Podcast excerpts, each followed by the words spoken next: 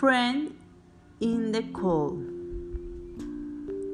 It was a cold day. The wind was blowing. He was in his car. He was waiting for his friend. His whole body was shivering. He turned on the car's heater. It started hitting the car. Suddenly it stopped.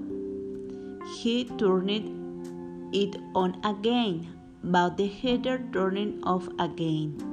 It had stopped working. He was really cold. He had a sweater on, but it was not enough.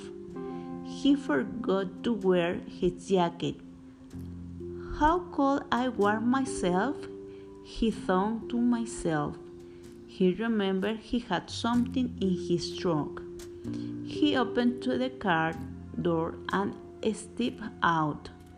It was even colder outside his car. There was no one outside. He opened his car trunk. There was a jacket. The jacket was old and smile. He did not care. It was so cold. He pulled off the jacket.